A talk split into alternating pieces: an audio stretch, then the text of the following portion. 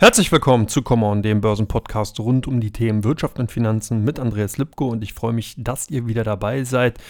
Ja, der dritte Advent steht kurz bevor und die vorbesinnliche Weihnachtszeit nimmt sozusagen ihren Lauf und das Jahresende kommt. Und demzufolge werde ich in der kommenden Woche einfach nochmal so einen kleinen Jahresrück- und Ausblick vornehmen. Darauf könnt ihr schon freuen und werde natürlich dann entsprechend, ja, auch vielleicht mal schauen, welche Branchen und Märkte in den kommenden Jahr interessant sein könnten. Ansonsten natürlich für das heutige Programm wieder viele, viele tolle Fragen dabei, die ihr im Vorfeld reingegeben habt, beziehungsweise die ich jetzt hier im ersten Teil natürlich auch teilweise selbst herausgesucht habe. Und ich würde vorschlagen, ich lege gleich mal los. Und da geht es natürlich um China vor dem Grand Opening, was ist zu erwarten und kommt das Grand Opening überhaupt und vor allen Dingen, was ist das Grand Opening? Ja, wer die ganzen Nachrichten rund um China und der Zero-Covid-Policy in den letzten Wochen verfolgt hat, der konnte da durchaus schon mal etwas in Schlingern kommen. Mal hieß es, die Lockerungsmaßnahmen kommen, dann hieß es, nein, die restriktiven Zero-Covid-Policy wird weiter fortgeführt.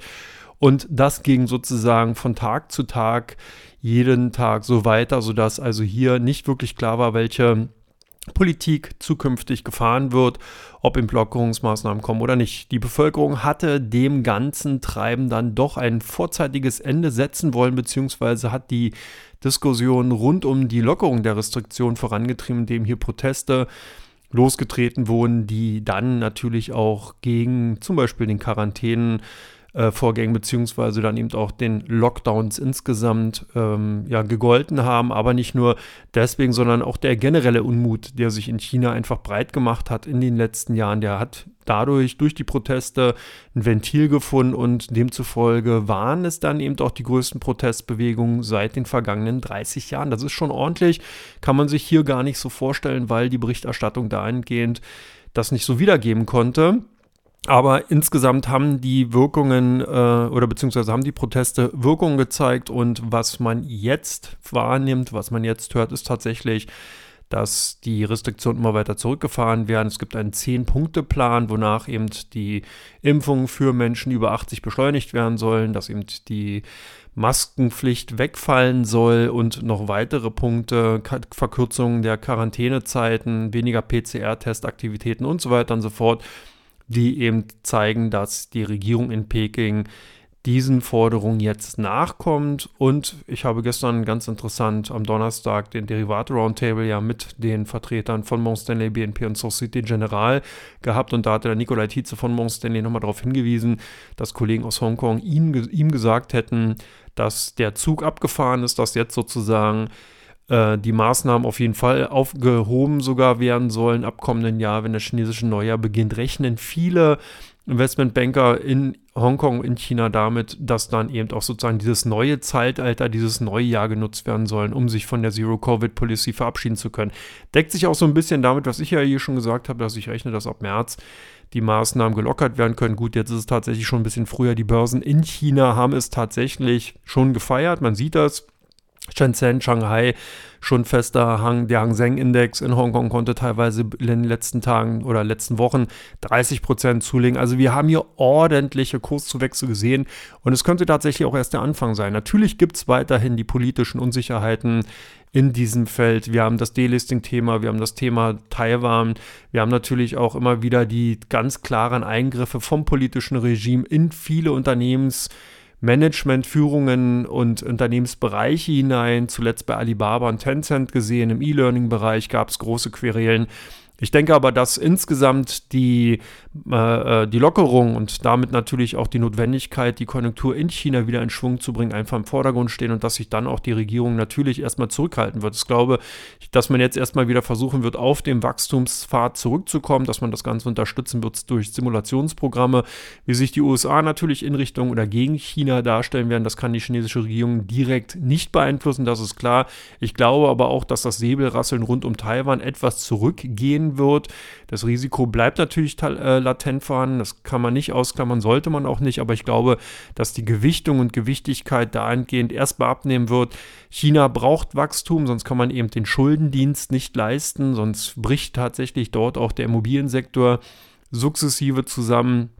Und das sind alles Dinge, die man auf jeden Fall verhindern will und denen zufolge rechne ich, wie gesagt, damit, dass es gar nicht so unwahrscheinlich ist und dass China in dem kommenden Jahr mit zu den interessantesten Märkten gehören kann und dass man hier wahrscheinlich doch die höchsten Returns bzw. die höchsten Gewinne theoretisch einfangen kann. Natürlich, wie gesagt, politische Risiken vorhanden, aber insgesamt sehen die Ausgangssituation und das, was zu erwarten ist, gar nicht mal so verkehrt aus. Und von daher dieses Thema hier natürlich in Teil 1 von Common ganz klar dis zur Diskussion stehend. Das zweite Thema äh, wir bekommen in der kommenden Woche ja gleich zwei große Ereignisse. Die US-Fed und die EZB werden tagen, eigentlich sogar drei, so ein bisschen im Windschatten von diesen beiden Großereignissen tagt ja auch die Bank of England am Donnerstag. Und was ist davon eigentlich zu halten, beziehungsweise was wird an den Aktienmärkten passieren? Ja, das ist ganz spannend. Wir sehen hier tatsächlich ein riesiges Ereigniscluster. Mittwoch, Donnerstag innerhalb von nicht mal 24 Stunden werden drei große Zentralbanken, die wichtigsten Zentralbanken, fast schon, ausgenommen jetzt die Bank of Japan, tagen hier und werden tatsächlich auch Zinsschritte äh, bekannt geben. Äh, man wird vor allen Dingen darauf hören, was Frau Lagarde zu dem Thema Bilanzabbau der EZB sagen wird. Hier hatte man ja doch in der Vergangenheit sehr aggressiv Anleihen aufgekauft, die die EZB-Bilanz extrem aufgebläht haben. da ist natürlich jetzt interessant zu sehen, wie diese aufgeblähte Bilanz abgebaut werden soll. Man hatte zuletzt ja durch eine oder durch mehrere Zinsanhebungen den Basis- oder den Schlüsselzinssatz um 200 Basispunkte angehoben. Derzeit liegt man in der Eurozone bei 1,5 Prozent. Jetzt ist halt die Frage, wird man jetzt hier weiter so aggressiv vorgehen? Wird man eher ein bisschen vorsichtiger vorgehen? Und vor allen Dingen, wo wird das Endziel sozusagen sein? Wo wird die EZB hier dann sagen, dass der dann äh, avisierte Höchstzinssatz erreicht ist in den USA? War ja zuletzt die Marke von 4,5 auf 5 beziehungsweise auf 5 ein Viertel Prozent angehoben worden. Und da ist natürlich auch ganz wichtig zu hören, dann eben, was der Vorsitzende Jerome Powell dazu sagen wird, ob man eben daran festhalten wird, wie man die aktuelle Situation einschätzt. Hier ist ja zuletzt der Fokus auf den Arbeitsmarkt gelenkt worden, eben um eine mögliche Lohnpreisspirale ausklammern zu können. Und äh, demzufolge achtet man hier jetzt verstärkt darauf, wie sich der sehr, sehr enge US-Arbeitsmarkt darstellen wird und ob hier zukünftig dann eben Gefahr in Form, wie gesagt, in Form einer sogenannten Lohnpreisspirale winken kann. Das sind sicherlich zumindest mal die Worte, die man von der US-Fed und von der EZB erwarten wird und auf die man hören wird, dass die Bank of England hier reagieren wird und ebenfalls mal wieder an der Zinsschraube drehen wird, ist ebenfalls quasi ausgemachte Sache. Hier war ja zuletzt die Inflation noch höher angestiegen als in der Eurozone. Eurozone lagen wir bei 10 Prozent, in England sogar bei 11 Prozent. Und demzufolge wird man also auch da weiterhin kräftig an der Zinsschraube drehen. Ähm, doch mächtige Ereignisse, wie gesagt, hier spielt eher das Wording eine Rolle, also was eben die Notenbanker tatsächlich sagen werden, wie man sich zu der aktuellen Situation stellt. Das sind auf jeden Fall die Punkte, die kommen werden.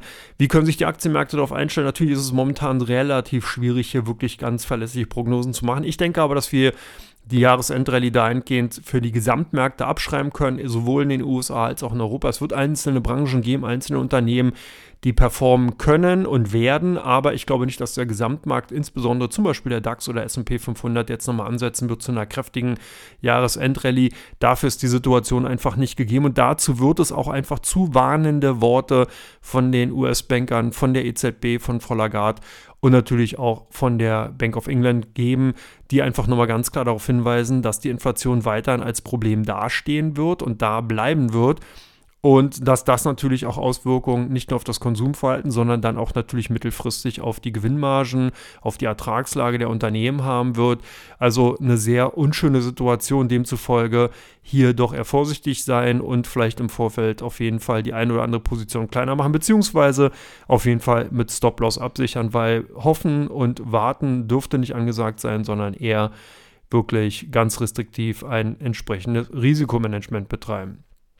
Dann vielleicht nochmal ganz interessant, es gab die Autoabsatzzahlen aus China und da die Frage, ob es jetzt schon bereits Licht am Ende des Tunnels ist, hängt natürlich so ein bisschen mit der ersten Frage rein, deswegen auch hier in Teil 1 der Loop, der sich jetzt damit schließt.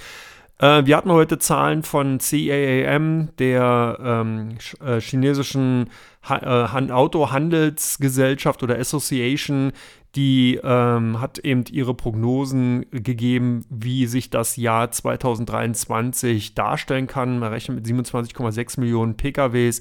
3% mehr sollen demnach äh, verkauft oder können höchstwahrscheinlich mehr verkauft werden. Das ist eine ganz gute Indikation auch immer die CAAM-Zahlen, weil man eben hier die Händler ja hat, die sozusagen von den Auto äh, Herstellern dann ähm, entsprechend dann die Autos natürlich auch bekommt und dann weiter vertreibt. Also es sind sowohl die Autohersteller aus China als auch natürlich die Händler, die dort entsprechend ähm, äh, die Zahlen bekannt geben. Und deswegen ist es natürlich auch mal ganz interessant, da einfach zu hören, wie entsprechend dann deren Prognosen sind.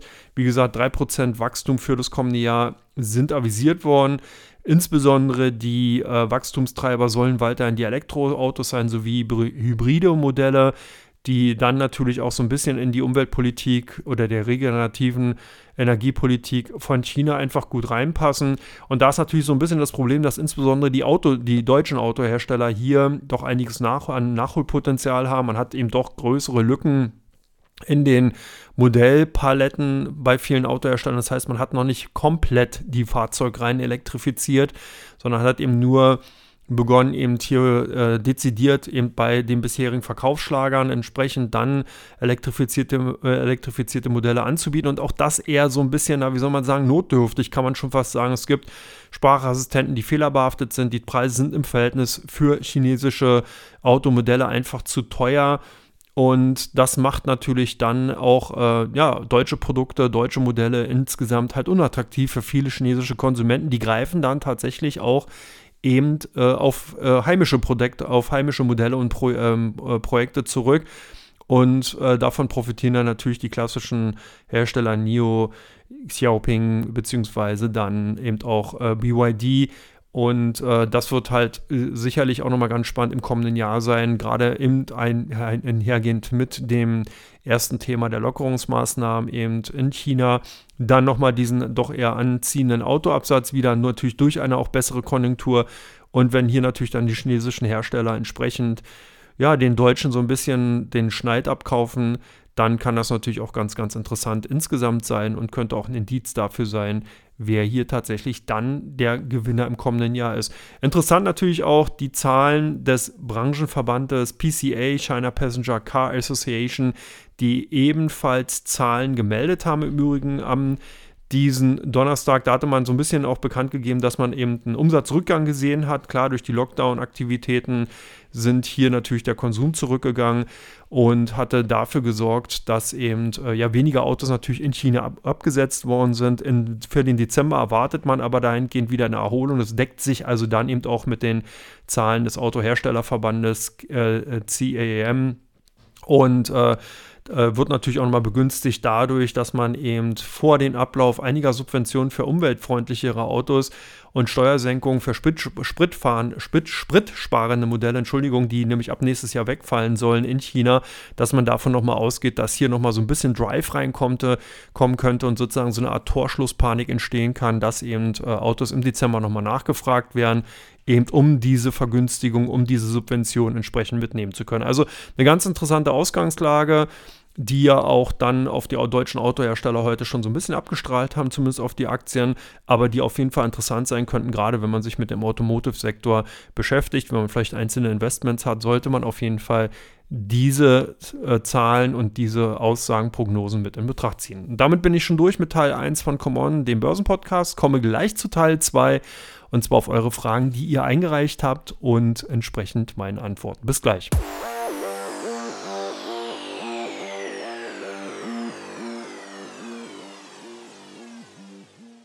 Herzlich willkommen zurück zu Teil 2 von Common, dem Börsenpodcast rund um die Themen Wirtschaft und Finanzen. Ich bin Andreas Lipko und freue mich natürlich, dass ihr weiterhin dabei seid. Und wir kommen jetzt zu den Fragen, die ihr im Vorfeld zu dem Podcast reingereicht habt. Und natürlich Activision Blizzard Übernahme durch Microsoft gescheitert, ist eine Frage, die ihr hier reingereicht hat. Und man kann sagen, ja, tatsächlich. Ich hatte ja schon darauf hingewiesen, schon bei den letzten Aufnahmen zu diesem Thema, ihr habt ja Activision Blizzard Übernahme durch Microsoft doch äh, auch öfters mal thematisiert, dass das immer wieder ein Problem darstellt. Viele Übernahmen scheitern einfach. Man kann wirklich sagen, 70, 80 Prozent der avisierten Mergers and Acquisition Aktivitäten scheitern nicht nur durch Finanzierungsfragen oder durch ja, eben Rechtsstreitigkeiten, sondern eben natürlich auch durch Einspruch zum, von zum Beispiel Überwachungs- und Regulierungsbehörden durch staatliche Regulierung oder Einsprüche und so weiter. Es gibt ganz, ganz viele Baustellen, die man da einfach beachten muss. Und das hatte ich damals schon bei Activision Blizzard ebenfalls gesehen, auch innerhalb von den USA. Also wenn man hier über bilateralen äh, Zusammenschlüssen redet, ist das noch wesentlich komplizierter, aber allein schon auch Zusammenschlüsse in den USA ist nicht unbedingt ein Zuckerschlecken. Hier sind doch ganz, ganz viele ja, wie soll man sagen, eben einzelne Regulierungen, einzelne rechtliche Kleinigkeiten, Detailfragen zu klären. Und das hat damit zu tun, weil auch eben das Aktionärsrecht in den USA sehr groß geschrieben wird und sich hier viele Bundesstaaten einfach losgelöst haben von den übergeordneten rechtlichen Regelungen und man hat hier nochmal zusätzliche Verschärfungen teilweise mit reingenommen. Das ist das eine. Natürlich auch das andere war gerade bei der Übernahme von Activision Blizzard durch Microsoft ganz klar natürlich eine kartellrechtliche Frage und hier war es dann eben auch die Federal Trade Commission, die kurz die FTC, die äh, als Kartellbehörde in den USA gilt und die Übernahme eben erstmal von Microsoft als relativ kontrovers sieht. Und hier natürlich ganz klar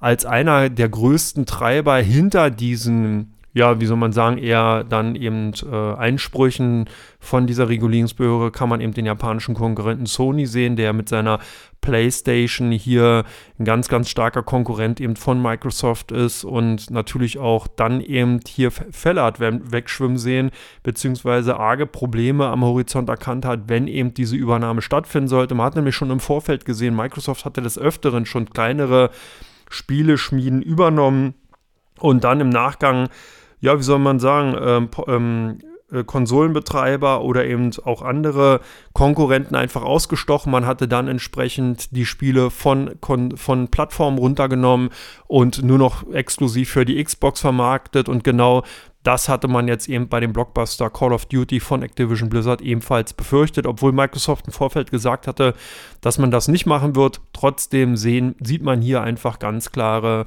äh, Probleme und natürlich Risiken, dass das passieren kann. Es könnte also dann oder hätte sein können, dass wenn die Übernahme von Activision Blizzard durch Microsoft passiert, dass dann eben Microsoft sagt, so Activision Blizzard, ihr werdet nur noch exklusiv eure Spiele komplett eben bei uns auf der Xbox und auf unseren äh, entsprechenden Plattformen anbieten und werdet dann nicht mehr anderen Konkurrenten, zum Beispiel solche Spiele wie Call of Duty anbieten. Das war auch so ein bisschen der Grund, warum die Aktien von äh, Activision Blizzard ja lange Zeit unter dem Übernahmepreis von 95 US-Dollar auch notiert waren, 20% unterhalb äh, dieses Preisniveaus war zuletzt der Kurs festgestellt worden. Das ist genau natürlich auch das ganze ja, fragwürdige, beziehungsweise dann natürlich auch das ganze Risiko gewesen, was dahingehend eingepreist ist und ja auch nicht zu Unrecht, wie man gerade sieht. Also von daher, ich denke, die Übernahme wird nicht stattfinden. Ich kann mir gut vorstellen, dass man eben auch durch Nachbesserung oder durch Versprechen, die man vielleicht von Microsoft macht, hier auf taube Ohren tendenziell stößen wird, stoßen wird und dass hier gerade eben der große Konkurrent Sony ganz klar natürlich die Hand drauf hat und demzufolge hier einfach auch am längeren Hebel sitzt. Nun haben die CEOs von, ich glaube, Activision Blizzard und Microsoft, oder auf jeden Fall von Activision Blizzard, gesagt, man will hier äh, entsprechenden Rechtsweg einschlagen und will dagegen klagen, aber gegen eine staatliche Behörde in dieser Form zu klagen und vor allem natürlich auch entsprechende Argumente und Beweise vorlegen zu können, wird dann schwierig sein, wird relativ lange auch dauern. Also von daher kann ich mir hier vorstellen, dass das noch einige, ja, wenn nicht sogar Jahre dauern kann und demzufolge dann natürlich auch irgendwann die Sinnhaftigkeit dieses Deals eher ins Hintertreffen gerät. In Hintertreffen geraten sind nicht die Aktien von Broadcom, dem großen Halbleiterunternehmen aus den USA, die ja seinerzeit aus dem Spin-off der Halbleiter-Produktbereiche von Hewlett Packard und Agilent entstanden war. Und ähm, Äh, das ist natürlich ganz, ganz spannend. Hier sehen wir einfach, dass nicht überall äh, die, ähm, ja, die, wie soll man, Katzen am Jaulen sind und sozusagen nur äh, die, die Aussichten schlecht sind, sondern man sieht bei dem Unternehmen, dass man durch die äh, Positionierung im Bereich der 5G-Technologie und im, natürlich als Großlieferant von Apple hier natürlich für die iPhones einfach gut positioniert war. So konnte das Unternehmen den Umsatz um 8 auf 8,9 Milliarden ähm, US-Dollar anwachsen lassen. Das ist ein Anstieg von 15 Prozent. Man hatte hier im Vorfeld 8,78 Milliarden erwartet, also hat hier äh, dahingehend äh, die Erwartungen doch geschlagen. Auch bei dem Quartalsergebnis liegt man besser. Man hat ähm, 3,31 Milliarden US-Dollar ausweisen können. Das ist 7,83 Dollar pro Aktie. Und äh, wenn man das im Vorjahr vergleicht, dann sieht man, dass da noch 1,91 Milliarden beziehungsweise nur 1,91 Milliarden erzielt worden sind, beziehungsweise 4,45 Dollar pro Aktie. Also hier fängt momentan doch wieder an, das Geschäft ganz gut zu laufen.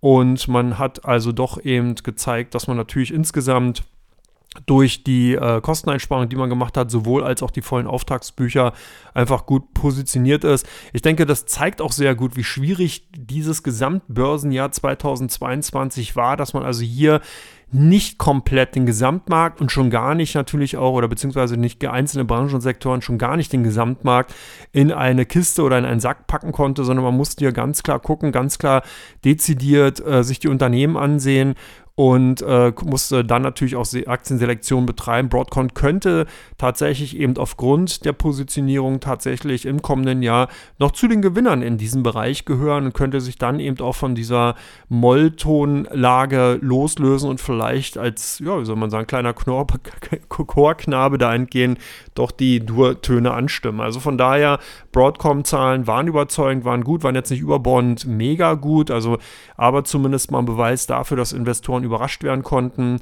und dass man eben doch hier insgesamt ein sehr, sehr negatives Sentiment für den Halbleiterbereich angenommen hatte und äh, dass das aber nicht unbedingt generell durch die ganze Branche mit hinzugezogen oder durchgezogen werden kann.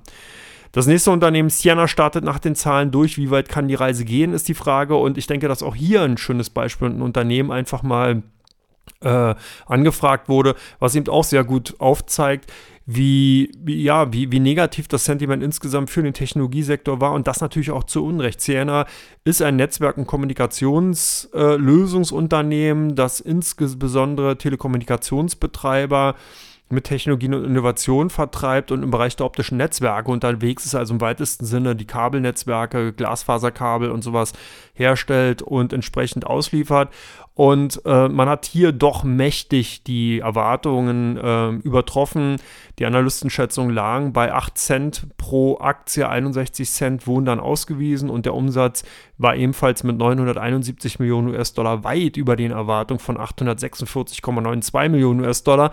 Und das zeigt eben auch hier, dass natürlich äh, oder was heißt natürlich, dass Telekommunikationsausrüster eigentlich derzeit allerhand voll zu tun haben. Ganz interessant ist deswegen auch diese Nähe zu Broadcom. Broadcom hat eben durch den 5G-Netzausbau ja mit der Chip-Technologie profitiert, aber eben es gibt halt auch Strecken, die natürlich dann entsprechend, wenn die 5G-Technologie angewandt werden muss, eben auch mit Kabelnetz entsprechend ausgerüstet werden muss. Und da kommt natürlich die Glasfaser dann ins Spiel. Das heißt, die alten Kupferkabel müssen ausgebuddelt werden, neue Glasfasernetze verlegt werden.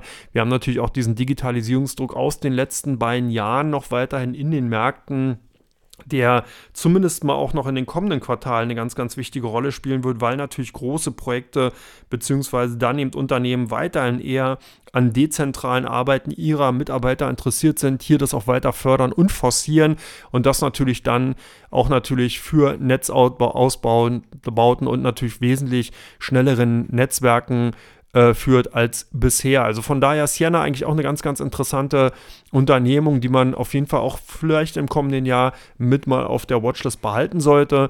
Und was eben auch gezeigt hat, dass eben hier nicht wirklich alles nur mies ist, sondern dass es eben auch so den einen oder anderen Silberstreif am Horizont gibt. Die nächste Frage könnte man eigentlich schon sagen, gibt es auch noch einen Silberstreif für Puma, nachdem man hier aus dem DAX geflogen ist, macht es denn noch Sinn, überhaupt für Investoren im Unternehmen zu investieren?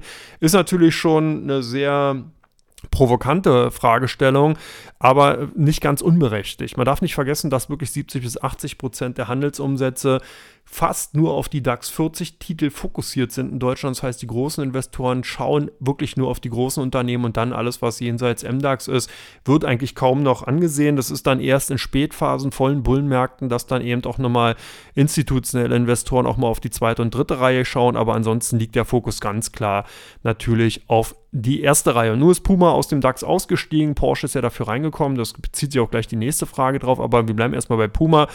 Und da ist es tatsächlich so, dass Puma ja doch einige Problemchen in der Vergangenheit hatte. Der bisherige CEO Björn Gulden ist ja zu dem Mitbewerb oder zu dem Wettbewerber äh, Adidas gegangen und äh, man hatte damit natürlich auch eine ganz, ganz wichtige Figur aus dem Management verloren. Bisher war das wirklich immer Chefsache gewesen. Alle neuen Produkte, alle entsprechenden neuen Klamottenlinien und äh, Fashion-Label oder beziehungsweise Fashion-Linien wurden ja wirklich in dem Konzern zur Chefsache erkoren und demzufolge ist natürlich auch mit dem Manager, der da war und der erfolgreich entsprechende Linien in den Markt geben konnte, dann natürlich auch immer wieder fraglich gewesen, ob ein neuer Manager, ob eine neue Managerin das entsprechend ähm, vollziehen kann und natürlich auch in der Lage ist, entsprechend in diese Fußstapfen zu treten. Nur ist der Fall, dass man eben eine Nachfolgerin gefunden hat.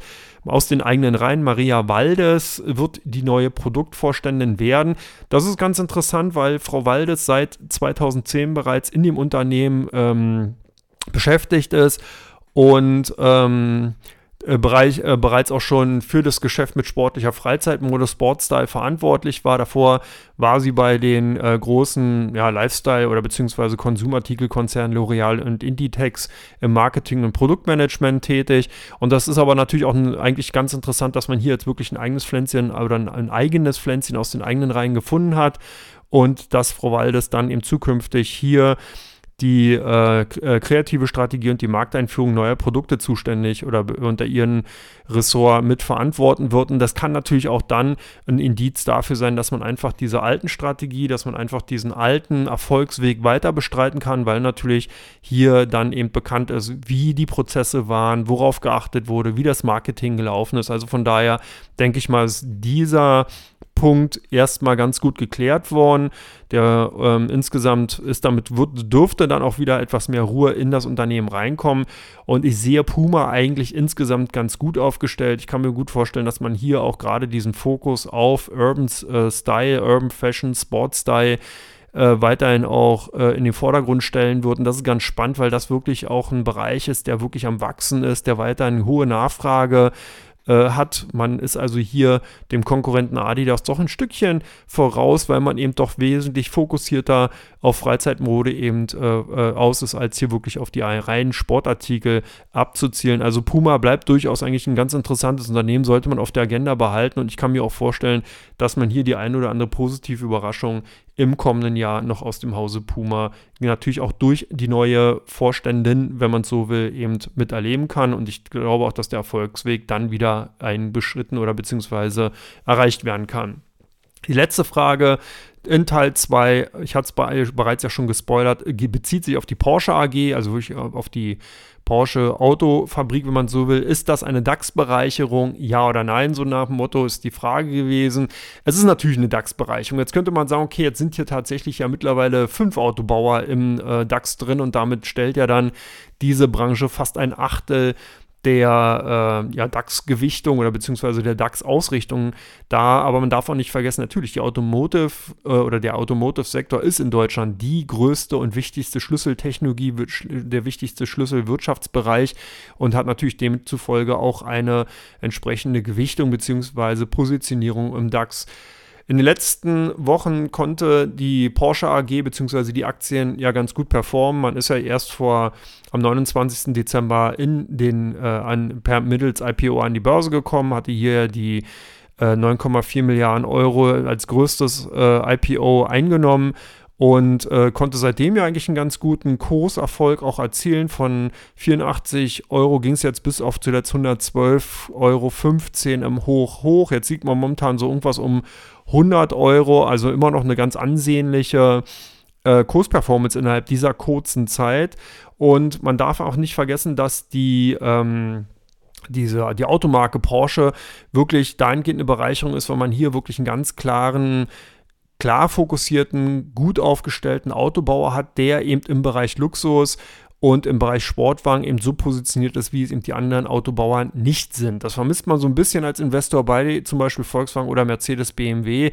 Man hat hier Autobauer, die eben entweder in vielen Bereichen, in vielen Autokategorien eben wie zum Beispiel eine Volkswagen positioniert sind oder man hat eben Autobauer, die zwar im Oberklasse-Segment positioniert sind, sich aber hier doch dann eben mit sehr, sehr vielen Modellen entsprechend auseinandersetzen müssen. Und bei Porsche ist eben dahingehend die Produktübersicht relativ einfach. Man hat auch hier im Bereich der Elektrifizierung sehr, sehr große Fortschritte machen können. Man hat die, die wes wesentlichen und wichtigsten Modelle nacheinander elektrifiziert und hat damit einen Kassenschlager nach dem nächsten oder nach dem anderen entsprechend dann natürlich überführt, was ganz wichtig ist. Jetzt ist man dabei, den Makan entsprechend zu elektrifizieren und anzubieten. Und das ist eben derzeit doch einer mit der am meistverkaufsten Modelle aus dem Hause Porsche. Also es sieht gar nicht mal so verkehrt aus. Natürlich dieser, diese Positionierung insgesamt dieser Erfolg lässt sich auch bezahlen. Man kann insofern oder sieht man eben auch an der Bewertung von den Aktien, die Investoren sind bereit, ein KGV von 25 für das Unternehmen auf der, der, aktuellen Bewertung zu bezahlen. Man rechnet ungefähr mit 4,43 Euro pro Gewinn pro Aktie. Und ähm, das macht dann eben bei 100 ungefähr ein KGV von 25, beziehungsweise äh, man hat auch ein KUV, also ein Kursumsatzverhältnis von 2,5, wenn man den Umsatz mit 36,38 Milliarden Euro erstmal anlegt. Das sind zwar Zahlen, die aus dem vergangenen Jahr noch sind, weil für das Jahr 2022 jetzt noch schwierig ist, wirklich erstmal komplett verlässliche Zahlen zu bekommen. Das Jahr war relativ rumpelig. Wir haben einige Quartale gesehen, die gute Umsatzzuwächse verzeichnen konnten. Wir haben einige schwächere gesehen. Von daher denke ich mal, wenn man sich auf die Zahlen 2021 hier erstmal wieder stützt, dann ähm, sieht zumindest mal gar nicht so verkehrt aus. Ganz wichtig ist, dass die Autobauer mit, dadurch, dass man eben im Hochpreissegment, im Sportbahnsegment unterwegs ist, eine sehr ordentliche Bruttoergebnismarge äh, hat oder eben auch eine Veränderung von 21,53 Prozent. Die Marge insgesamt wirklich auch ex äh, extrem hoch eben im, im, im Verhältnis zum Umsatz dann natürlich ist. Und das zeigt dann eben auch, wie, ähm, ja, wie wichtig oder entsprechend wie interessant solche Investments dann für Investoren sind. Man hat hier halt nicht das, Produ das Problem, dass man eben eine riesige äh, Produkt- und Markenpalette hat, die, äh, hat und dann natürlich äh, dahingehend einen sehr starken Verwässerungseffekte, weil oftmals eben die Kleinwagen, die günstigeren Modelle keine großen Margen haben, sondern hier ist es ähnlich wie zum Beispiel bei Mercedes-Benz. Die S-Klasse ist eben das Modell mit den größten, mit den höchsten Margen. So ist es natürlich bei Porsche entsprechend auch. Hier zahlt man eben für das Brand, hier zahlt man für die Marke und die Kunden von Porsche machen das entsprechend natürlich auch, weil sie ja dieses Image haben wollen. Also insgesamt die Aktien schon interessant. Ich denke auch, dass man im kommenden Jahr durch die Umsätze, die man eben erzielen wird. Ich habe mir mal die äh, entsprechende Umsatzsteigerung für die kommenden Jahre bis 2024 angesehen, will jetzt aber nicht zu sehr hier in den Datensalat einsteigen, aber zumindest sieht es ganz gut aus, sodass man eben davon ausgehen kann, dass der Erfolgsweg weiter beschritten wird. Ich denke, man wird keine massiven Kurssteigerungen erwarten können, aber durchaus eine, die über dem äh, Branchenvergleich liegen wird. Das heißt, dass man hier dann eben aufgrund der Positionierung weniger zyklisch ist. Man hat also eben bei Sportwagen nicht diese starken Zykliken drin, wie zum Beispiel im Lkw-Bereich oder natürlich auch im normalen Mittelklasse-Bereich, sondern man hat eben beim Sportwagen ganz, ganz andere und wesentlich flachere Verläufe, weil natürlich die Kunden dann einfach auch äh, unabhängiger von der jeweiligen konjunkturellen Situation bereit sind, entsprechende Autos zu kaufen. Wer nicht ganz so äh, nischig bzw. ganz so dezidiert äh, investieren will, der kann natürlich auch den Umweg über die VW-Aktien gehen, weil ja VW weiterhin 75 Prozent an den Sportwagenbauer hält und wesentlich günstiger bewertet ist, eben aufgrund der Tatsache, dass man hier so ein bisschen, ich nenne es jetzt mal salopp, einen gemischt, Gemischtwarenladen vorfindet. Volkswagen ist natürlich insgesamt auch interessant, ist aber weniger fokussiert eben auf den Wagen, auf den Bereich der Sportwagen, sondern eher fokussierter auf den Bereich Automobil generell und hat ja hier doch eine sehr, sehr weite und breite Produkt- und Markenpalette. Damit bin ich durch mit Teil 2 und komme gleich zu Teil 3. Da habe ich mir angesehen, welche Unternehmen Top 3 bzw. welche drei Unternehmen bei Onvista am meisten gesucht sind und natürlich welche drei Unternehmen bei der Comdirect am meisten gehandelt werden. Bis gleich.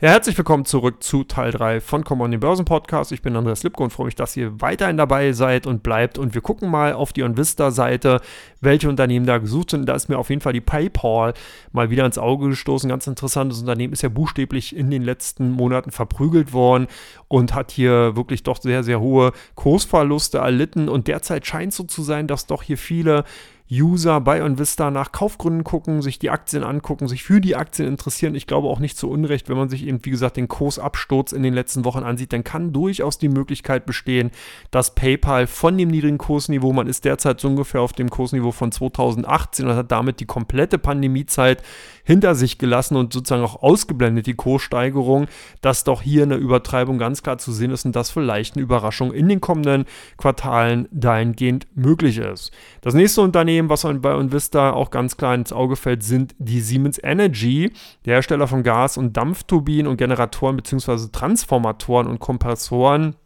hat ja doch infolge der Energiewende weniger äh, entsprechende Produkte dann auch verkauft.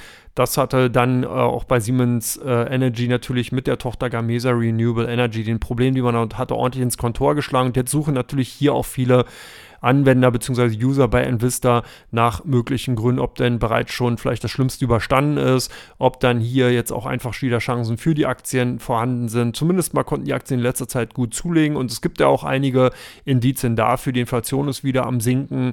Das hatte ja zuletzt auch Siemens äh, Energy doch relativ stark belastet. Man hat ein erfolgreiches viertes Quartal 2022 in Aussicht gestellt und hat den Ausblick insgesamt fürs kommende Jahr erhöht. Ich denke, das waren wahrscheinlich auch die Ergebnisse, die dann eben eben die an die User bei OnVista entsprechend gesucht und gefunden haben. Last but not least, eigentlich auch ein alter Bekannter, ein Stammkunde Nvidia, ebenfalls unter den Top 10 gewesen bei OnVista und ähm, hier hat man natürlich auch nach Kaufargumenten gesucht. Ganz spannend ist, dass Nvidia es geschafft hat, das Datencenter-Geschäft jetzt ungefähr auf die gleiche Ebene zu hieven wie das Gaming-Geschäft. Das heißt, man hat also jetzt hier eher einen ausgewogenen Charakter geschaffen, sodass man also nicht mehr so stark eben davon abhängig ist, dass die Grafikkarten für Gaming-Aktivitäten entsprechend genutzt werden, sondern man kann hier dann eine Glättung im operativen Geschäft herbeiführen, eben durch das Datencenter-Geschäft. Und das natürlich ganz spannend, auch natürlich ein klarer Gewinner sollte das Metaverse von Meta-Plattforms hier durchstarten, werden natürlich entsprechende Grafikkarten und Grafiklösungen entsprechend natürlich auch gesucht und gefunden. Nvidia stellt sie her. Das konnte man zumindest in den letzten Wochen und Tagen wahrnehmen und auch entsprechend lesen. Und das haben wahrscheinlich auch dann natürlich die Kunden bei OnVista gefunden. Gucken wir bei Comdirect mal, was dort relativ stark gehandelt wurde. Und wir haben die Carl Zeiss Meditech hier ganz klar im Fokus, ganz weit vorne bei den deutschen Titeln. Carl Zeiss Meditech hatte am Freitag Zahlen vorgelegt und konnte bei dem operativen Gewinn wie auch beim Umsatz zwar leicht über den Erwartungen liegen, aber hat so ein bisschen bei dem Ausblick äh, beziehungsweise bei den Gewinnmargen auch dann den Kopf hängen lassen und äh, daraufhin sind die Aktien hart abgestraft worden. 7% insgesamt im Gesamtmarkt dann verloren und ähm, das hat natürlich auch dann bei entsprechenden Kunden bei uns bei Comdirect äh, zu Verkäufen geführt. Hier haben sich also doch einige dann entsprechend von den Aktien von Carl Zeiss Meditech getrennt und demzufolge sind die Aktien dann bei den Top 10 bzw. bei den Top 5 deutschen Aktien aufgetaucht. Jetzt kommen wir zu zwei ausländischen Unternehmen. Progressive Corp ist bei den ausländischen Aktien aufgefallen. Das ist ein US-amerikanischer Versicherungskonzern, der in den letzten Tagen doch sehr stark nachgefragt wurde. Es ist ein Spezialist für Anbieter von Sachversicherungen in den Vereinigten, Vereinigten Staaten mit Hauptfokus auf Fahrzeug- und Gebäudeversicherung. Und hier scheinen einige Kunden von Comdirect entsprechend auf die Versicherungsbranche generell setzen zu wollen, weil die ja dann in, als Vertreter äh, natürlich der Versicherungsgesellschaften davon profitieren, wenn eben die Leitzinsen in den USA steigen, sind, können die Cashflows, die ja dann entsprechend die Versicherungsgesellschaften einnehmen, höher verzinst angelegt werden und haben damit natürlich auch einen zusätzlichen Ertrag. Demzufolge die Aktien hier zumindest mal bei den Handelsaktivitäten stark gesucht gewesen bei Investa. Last but not least, äh, bei Comdirect, Entschuldigung, last but not least, die Whirlpool, ein amerikanischer Hersteller von Haushaltsgroßgeräten, und ähm, das ist ein führender Hersteller von insgesamt Haushaltsgeräten und die Aktien ebenfalls in dieser Woche unter den Top 5 bei den ausländischen Werten. Wir hatten ja schon einmal auch ähm, hier einige Haushaltsgerätehersteller aus den USA entsprechend äh, bei den Top-Werten vorgefunden. Es könnte natürlich damit zusammenhängen, dass insgesamt die Inflation rückläufig ist, Konsumklima sich wieder etwas besser aufgehellt hat und dadurch natürlich dann auch vielleicht einige Investoren davon ausgehen, dass entsprechend Haushaltsgeräte als klassisches Konsumartikel mehr nachgefragt werden und eine Whirlpool davon profitieren könnte. Zumindest hat die Whirlpool Gesellschaft in den letzten Jahren schon sehr, sehr stark natürlich von den Nachfragen nach den Produkten äh, profitieren können. Man stellt also diese klassische weiße Ware, Geschirrspüler, Waschmaschinen und so weiter eben auch her. Und äh, das ist natürlich auch im, äh, so eine Art Brot- und Buttergeschäft, was eigentlich immer läuft und was natürlich dann, wenn eben die entsprechende die Inflation wieder rückläufiger ist, auch mehr im Mittelpunkt stehen könnte. Also von daher da die Aktien auch hier unter den Top 5 der ausländischen Aktien bei Comdirect und damit bin ich eigentlich auch schon durch mit dem Podcast. Ich bedanke mich, dass ihr mir zugehört habt, wünsche euch einen schönen Freitag, Nachmittag und natürlich auch einen schönen dritten Advent für diejenigen, die es feiern. Ansonsten freue ich mich natürlich in der kommenden Woche. Ich habe ja auch schon gespoilert. Da gibt es den Wochen, äh, da gibt den Jahresausblick und natürlich auch einen kleinen Jahresrückblick. Ich freue mich schon darauf, mal sehen, was ich da so alles wieder hervorkramen kann, was 2022 natürlich im Fokus stand und vor allen Dingen, was interessant sein könnte, der Vorausgucker für 2023. Ich bedanke mich fürs Zuhören, macht's gut, genießt das Leben und bis demnächst. Bis dann. Ciao, ciao.